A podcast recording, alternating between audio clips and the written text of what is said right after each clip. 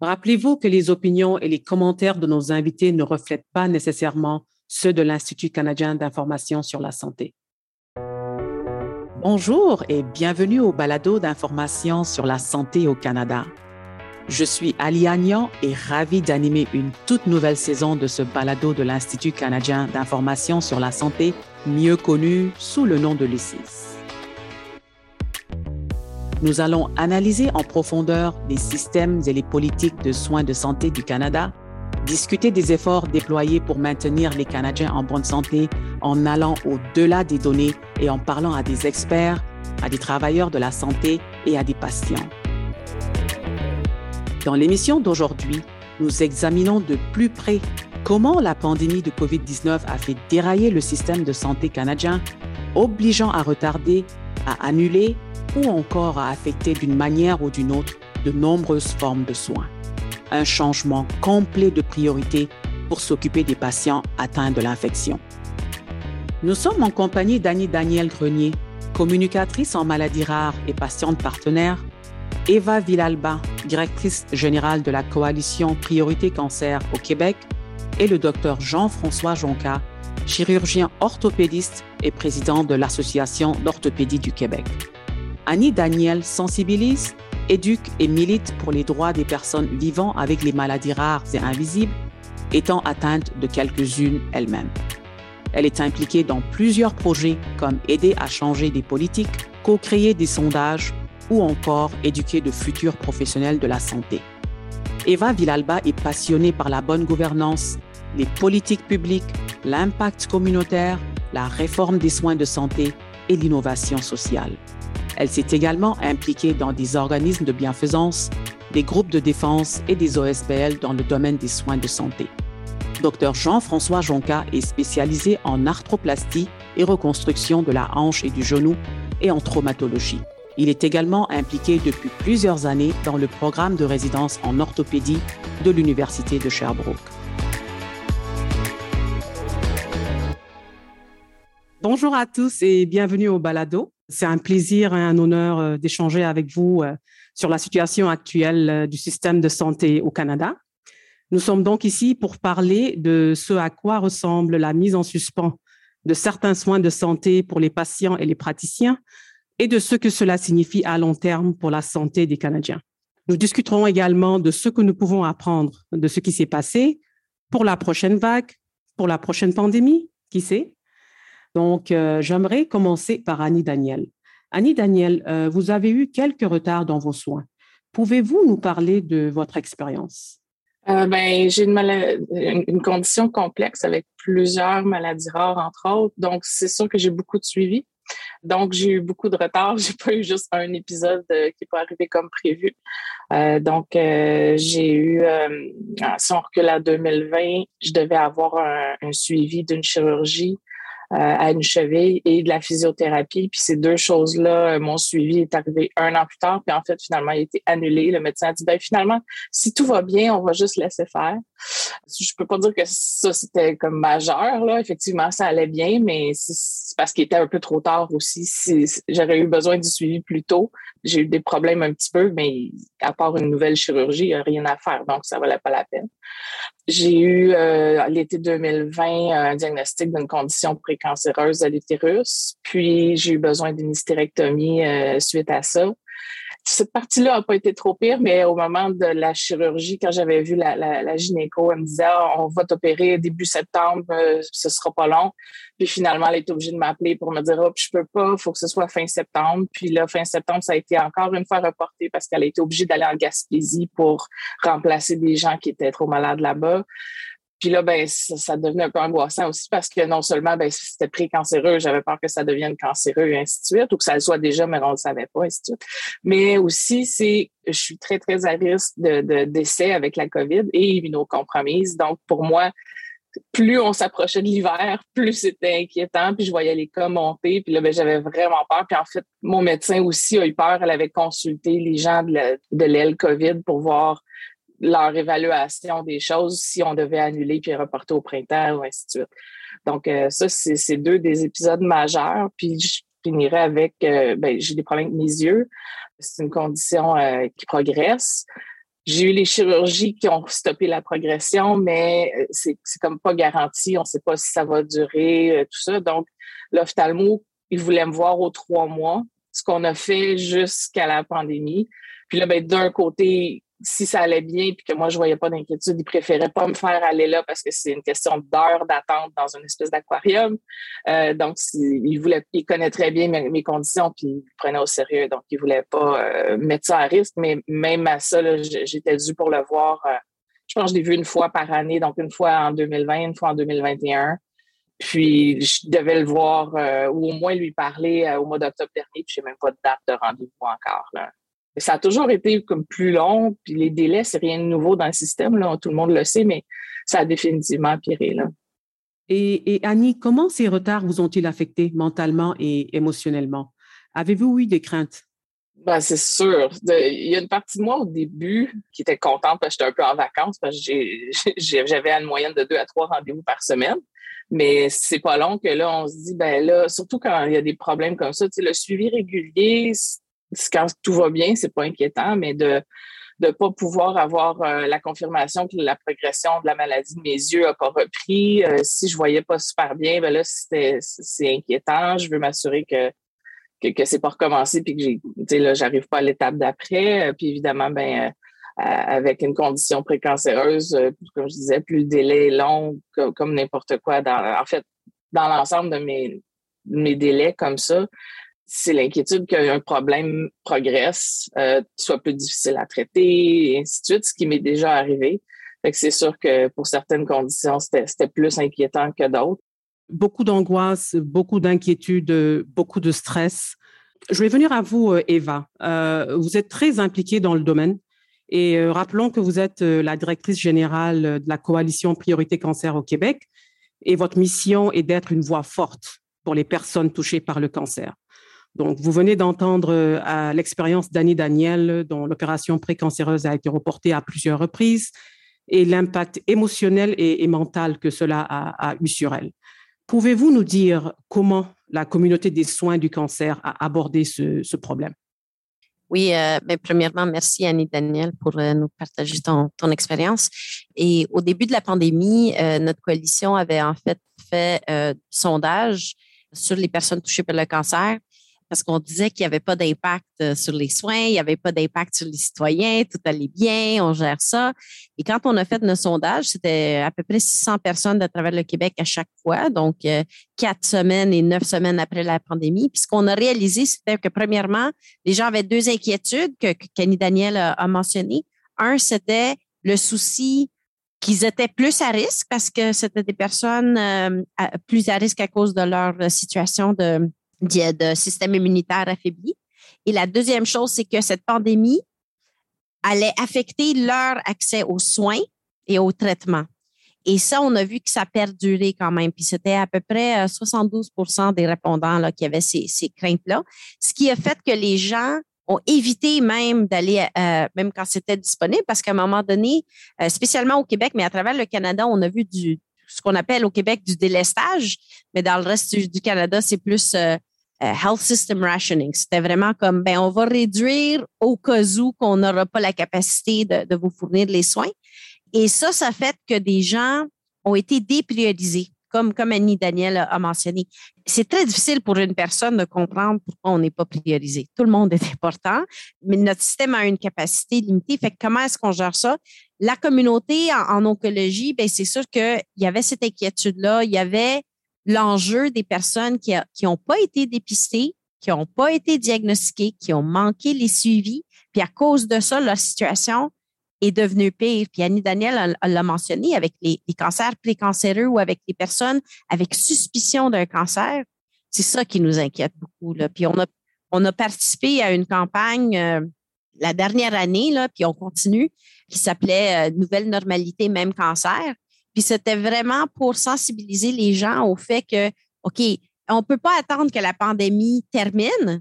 Allez voir votre médecin si vous avez des symptômes. Allez parler à votre pharmacien ou votre infirmière et vraiment d'encourager les gens à, se faire dépister. Fait que ce qu'on ce qu'on voit, ce qu'on entend, c'est vraiment l'angoisse dont Annie Daniel parle et vraiment cette crainte que les soins ne seront pas là quand on en aura besoin. Puis ça, c'est une, réelle inquiétude. Effectivement. Vous l'avez mentionné tantôt, nous avons beaucoup entendu parler d'annulation, euh, de chirurgie et de traitement retardés, euh, des, personnes qui craignaient de se rendre à l'hôpital. Mais, mais et les personnes atteintes euh, d'un cancer et qui sont en attente d'un diagnostic, quel type d'impact vraiment cela peut-il avoir? En fait, le Québec a été la seule province qui a vraiment émis des rapports où ils ont mesuré l'impact sur à la fois les cas de cancer. Donc, on a vu que juste dans la première vague, on a manqué de avril à juin 2020, on a manqué 4119 cas selon les estimations. Donc, de cas de moins comparé à la même période l'année d'avant. Ces cas-là, ils sont pas, euh, on n'a pas moins de cancer. En fait, on va les voir dans une phase plus avancée. Et c'est ce que les cliniciens nous rapportent. On est très inquiets par rapport au stade avancé du cancer qu'on va voir parce qu'ils n'ont pas été dépistés de manière précoce. On a aussi des enjeux par rapport à l'accès au programme de dépistage pour le cancer du sein, pour le cancer euh, colorectal. Et ce qui est souvent oublié, c'est le cancer du col de l'utérus. Donc, ça, c'est normalement avec les soins, euh, avec euh, les, médecins de famille. Et au début, on n'avait pas accès en personne pendant quasiment un an. Les gens ne voyaient pas leur médecin de famille en personne. Ça veut dire qu'ils ne faisaient pas les pap tests, ils ne faisaient pas, on, préfère les tests VPH maintenant, mais on fait pas les suivis qui sont nécessaires et ces cancers-là, sein, colorectal et col de l'utérus, s'ils sont attrapés de manière précoce, c'est très gérable, c'est mieux pour la personne et ça coûte moins cher au système. Mais à cause du délestage, ben, on va voir ces cas-là grimper. Et actuellement, il y a des choses qui sont en place pour essayer de, de récupérer ces délais. Mais on a vu, puis le, le ministère de la Santé a quand même mesuré l'impact sur le délestage, et actuellement, on est en train de reprendre un peu euh, ces délais-là, mais on est quand même euh, très inquiet par rapport aux, cancers avancés qui vont être euh, trouvés un, peu trop tard. Et docteur Jonca, toujours dans les retards, nous savons tous que ces deux dernières années ont été assez difficiles pour les médecins et les patients, et je dirais même pour tout le monde. Euh, selon le rapport récent de l'ESIS qui a examiné les tendances euh, des temps d'attente au cours des, 18 euh, premiers mois de la pandémie, environ 62 des remplacements d'articulation à travers le Canada ont été traités dans le délai recommandé, c'est-à-dire 182 jours, entre octobre 2020 et septembre 2021. Et nous en étions à 71% avant la pandémie. Donc, ceci vraiment étant évidemment votre monde, pouvez-vous nous en dire plus sur ces chiffres et comment vous et vos patients avez vécu tous ces problèmes? Comme mentionnait Eva, euh, le système n'est pas encore euh, repris euh, ses activités à 100 On s'inquiète parce que la COVID a participé à mettre au grand jour les faiblesses ou les côtés du système qui étaient fragiles entre autres en orthopédie, euh, les listes d'attente euh, pour des chirurgies non urgentes comme des prothèses de hanche, prothèses de genoux. Les listes étaient déjà quand même substantielles avant euh, l'arrivée de la COVID, mais là, ça a vraiment définitivement explosé. Et puis, c'est une clientèle beaucoup plus âgée en, général, plus malade dans le contexte qu'avec l'âge, souvent les gens ont des petits problèmes de santé. Ce qui fait que Autant euh, au Québec, euh, les, euh, les patients en attente de chirurgie d'un jour s'en sentir quand même assez bien. C'est vraiment les patients qui nécessitent de rester une ou deux ou trois nuits à l'hôpital qui ont été vraiment les grands perdants et toujours de cette pandémie. On a même commencé à faire pour cette clientèle-là des chirurgies en chirurgie d'un jour, mais il faut quand même être relativement en bonne santé pour pouvoir être opéré puis partir le soir même avec une prothèse de l'hanche ou du genou. Puis c'est pas dans tous les milieux actuellement que c'est accessible au Québec. En résumé, euh, c'était une clientèle qui était déjà euh, qui avait déjà à attendre un, certain temps pour euh, avoir sa chirurgie, qui voit maintenant les délais s'agrandir, s'allonger. Puis évidemment, pour les équipes traitantes, c'est très difficile pour nous parce que on ne sait plus quoi dire aux patients. On leur a promis, comme Annie Daniel nous a bien mentionné, une chirurgie à l'automne et puis on est rendu à l'hiver, c'est pas arrivé encore, puis au printemps. C'est pas facile, on sait pas toujours quoi leur dire. Euh, on voit la grande détresse de ces gens-là qui attendent pour pouvoir récupérer une fonction parce que pour la plupart, euh, c'est surtout une, difficulté à marcher ou à, avoir des loisirs ou même à travailler. C'est pas une question euh, comme dans la clientèle dont Eva nous mentionnait de, de péril pour la, la, la vie, mais c'est définitivement beaucoup, beaucoup plus la fonction, les activités au quotidien, les atteintes fonctionnelles qu'on appelle, la capacité de marcher, de s'habiller, d'aller travailler, d'aller prendre une marche, d'aller euh, promener le chien, de faire les escaliers, etc., etc. Alors, oui, euh, notre clientèle est, encore affectée, puis je, je, présume que ça va être encore pour euh, peut-être deux, trois, cinq ans avant de rattraper le niveau pré-COVID, je crois, malheureusement. Et ces patients affectés ont-ils été capables de continuer à travailler avoir leur famille ou encore euh, ont-ils été capables d'affronter chaque jour euh, sans des souffrances significatives? Ben, ça fait drôle à dire, mais probablement quand il y a eu confinement pendant quelques semaines prolongées, ben, les gens ne pouvaient pas sortir. Euh, il y avait après telle heure le soir, on ne pouvait pas sortir. Alors, au niveau des activités, des activités moins soutenues, c'est sûr que les gens peut-être s'en ressentaient un petit peu moins c'est sûr qu'il y a des clientèles qui ont dû être en, mise en arrêt de travail parce que ils n'étaient pas en mesure de faire euh, le travail euh, physiquement, surtout, surtout des travaux, des activités physiques qui nécessitent certains efforts. Euh, ces gens-là, il y en a plusieurs qui ont dû avoir des billets de congé de travail. Puis, pour ce qui est des clientèles plus âgées, c'est important de, quand on a un mal de prendre un peu de repos, mais trop, c'est pas mieux. On a eu beaucoup de déconditionnement euh, au sein de la clientèle âgée euh, par le confinement. Même des gens qui, euh, au départ, n'avaient pas trop de problèmes d'équilibre ou de, déplacement. Alors, c'est évident que les patients qui attendaient déjà pour des prothèses de hanche ont aussi eu, malheureusement, des situations qui ont fait peut-être empirer leur situation et euh, limiter leur capacité à se déplacer, voir leur famille, aller, euh, simplement changer les idées. Oui, c'est possible que c'est arrivé, puis c'est encore le fait actuellement. Docteur Jonca, pensez-vous que les choses euh, auraient pu être faites différemment pour éviter ces questions, ces problèmes? C'est difficile à dire parce que déjà au départ, je vous mentionnais que le système de santé au Québec au niveau de la chirurgie orthopédique était déjà un peu en, recul par rapport à certaines provinces canadiennes. Puis euh, c'est euh, essentiellement par le manque d'accès à des plateaux techniques. Puis euh, l'autre chose qu'on a réalisé, c'est le manque de lits pour globalement. C'est sûr que je vous parlais d'une clientèle qui avait besoin de passer quelques jours à l'hôpital après une chirurgie à, la hanche ou au dos ou bien au genou. Alors c'est sûr que si on avait eu une capacité d'hospitalisation supérieure, on aurait probablement été en mesure de garder un certain niveau. Je ne vous parle pas de garder un niveau pré-COVID, mais probablement ça aurait permis à certaines clientèles d'être opérées quand même. Puis là, ben, on se retrouve après, on espère euh, qu'on est lancé dans nos activités régulières. Il reste qu'actuellement, les blocs opératoires, les blocs opératoires physiques sont même pas utilisés à 100% actuellement parce qu'il manque de personnel.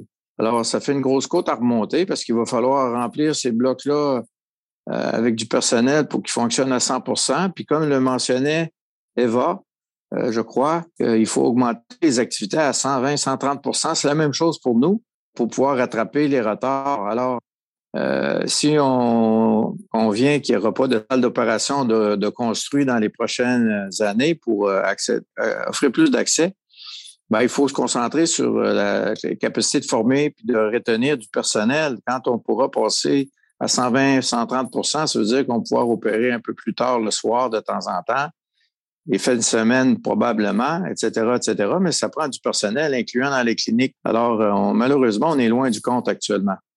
Effectivement, ça prend du personnel. Eva, je, reviens vers vous. Euh, nous avons entendu dans les médias que les choses se passaient bien pour les procédures d'urgence. Avez-vous fait euh, des observations différentes? Je vous dirais pas que c'est des observations différentes. On constate que tout ce qui était urgent était traité en priorité, ce qui est soulageant.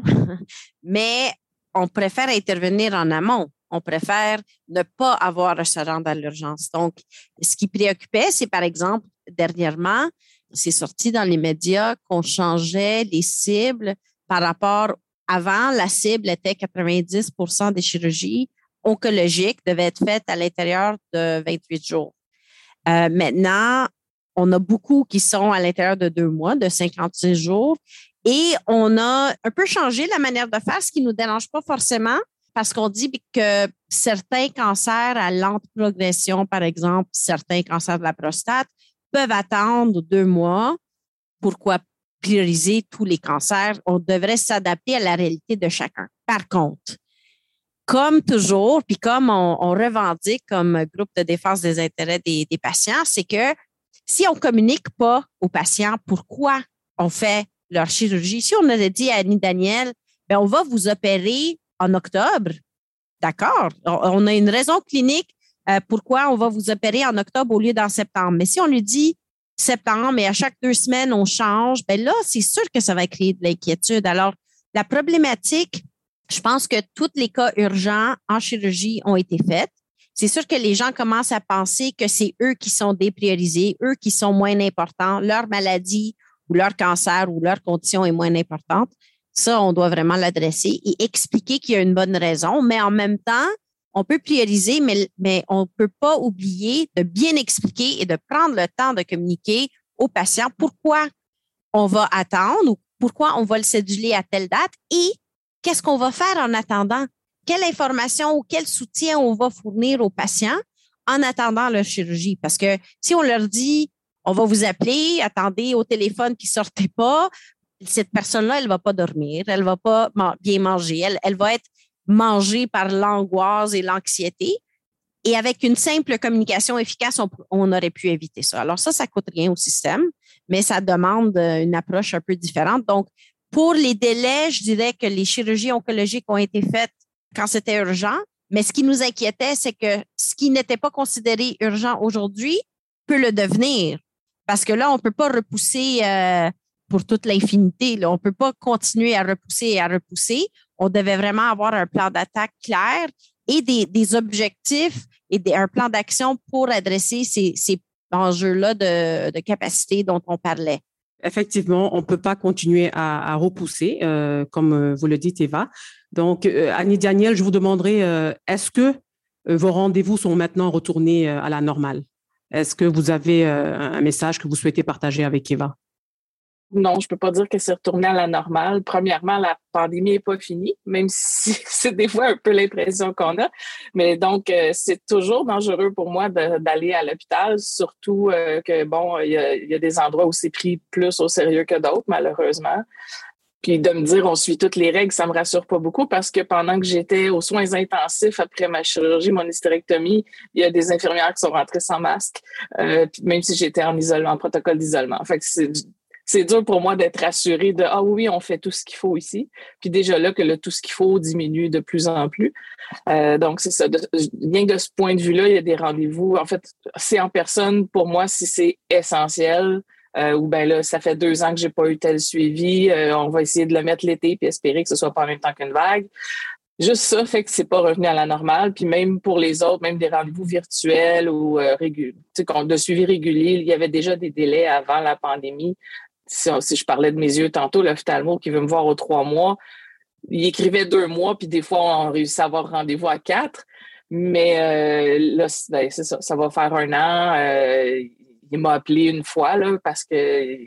Mais c'était pas un rendez-vous, c'était un petit cinq minutes pour répondre à une question, puis c'est tout. Annie Daniel, je, je, compatis pour tous ces désagréments. Nous pouvons imaginer euh, l'anxiété et la douleur sur l'état de santé général des personnes euh, qui ont subi ces retards d'une manière ou d'une autre.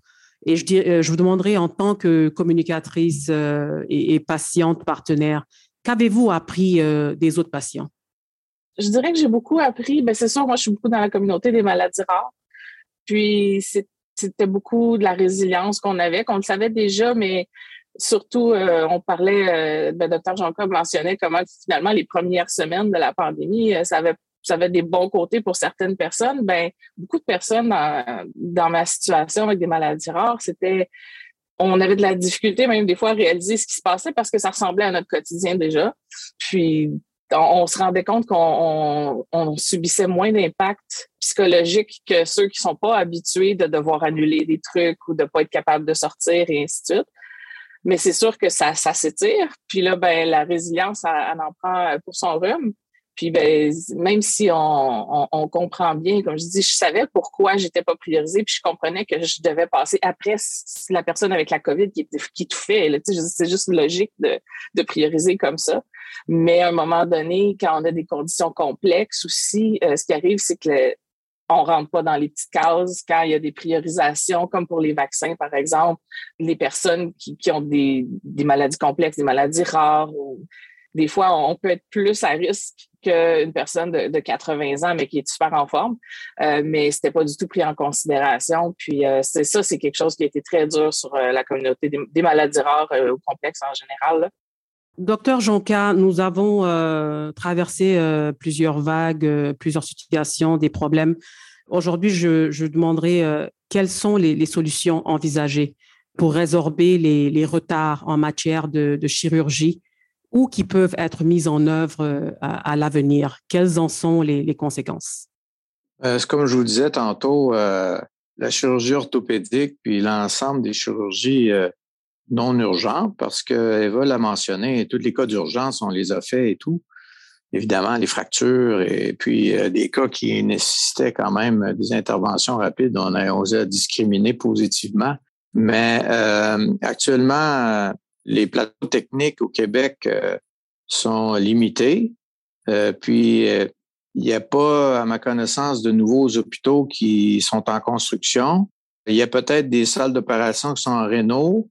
on souhaite que dans ces milieux-là, il ajoute une ou deux salles d'opération pour pouvoir répondre aux, besoins du rattrapage et plus futur. Aussi, dans l'immédiat, c'est important de, de récupérer puis de former un maximum de personnel pour faire fonctionner la salle d'opération.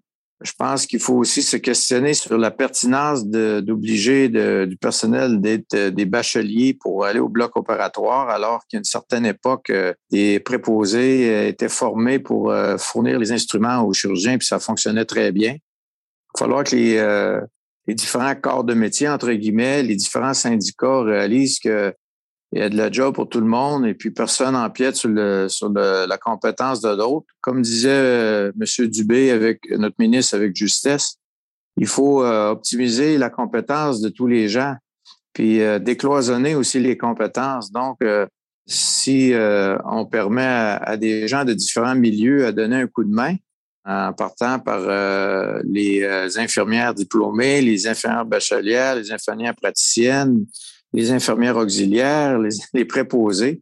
Déjà, ça nous fait quand même une bonne cohorte de, personnel.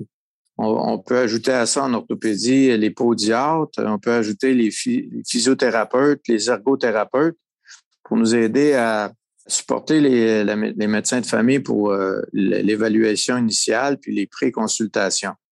Pour le futur, dès qu'on va avoir assez de personnel pour faire fonctionner les salles de façon optimale, eh ben là, il va falloir anticiper, peut-être prolonger des journées opératoires euh, d'une heure ou deux en fin de journée pour permettre de faire un cas ou deux de plus.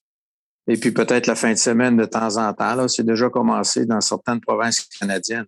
Puis à long terme, ben, il va falloir aussi planifier euh, que euh, il y a peut-être, on était peut-être allé trop dans les coupures, là, incluant les blocs opératoires, les salles d'opération au Québec, les lits d'hospitalisation je pense qu'on a peut-être, euh, on doit peut-être partir dans l'autre sens avec le, balancier, là, puis de, prévoir le vieillissement, vieillissement de la population, peut-être d'autres pandémies avec les mêmes, euh, malheureusement, contraintes.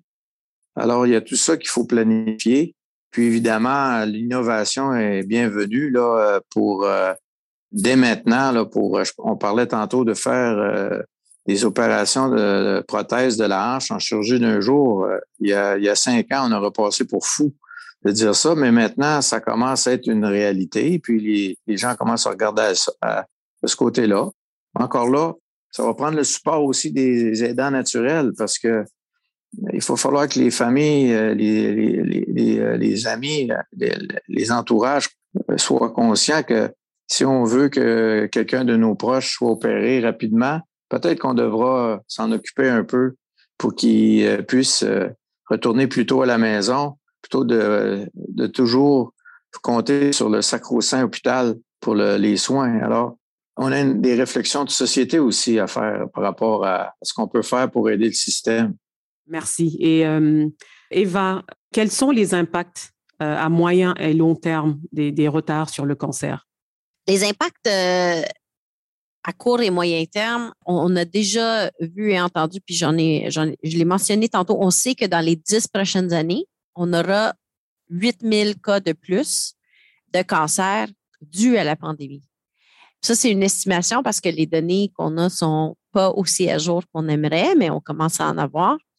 Euh, et on n'a pas encore des données sur les stades, mais on sait que le ministère est en train de regarder au moins pendant la période pandémique et qu'on devrait avoir ces, données-là.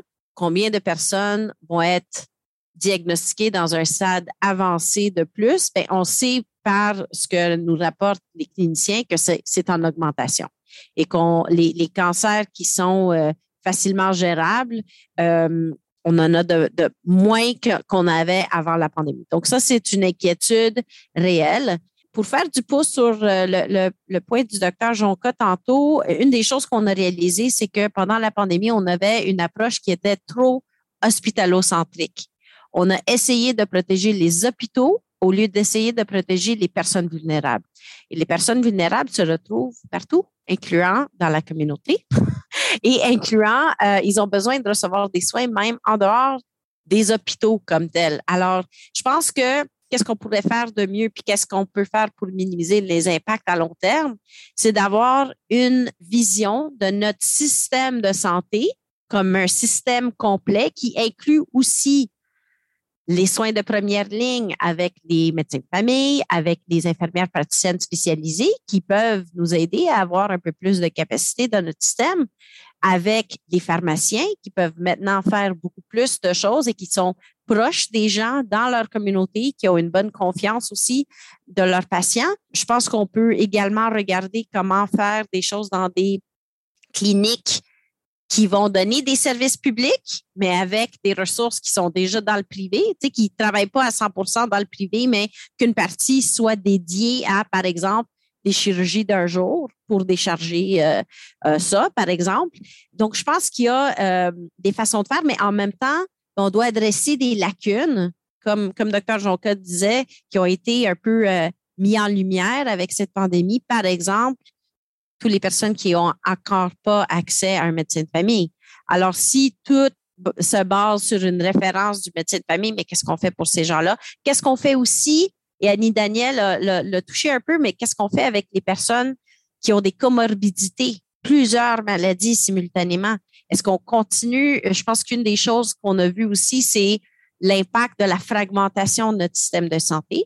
Et une des solutions pour aider ça, puis on espère avec euh, le plan de refondation puis le projet de loi en, données en santé que, que M. Dubé a déposé. On espère qu'avec ces données-là, on va pouvoir suivre la personne, que les données suivent le patient pour qu'il soit mieux pris en charge et qu'on n'ait pas juste à, à, travailler un morceau de sa santé, mais qu'on voit sa santé euh, globalement.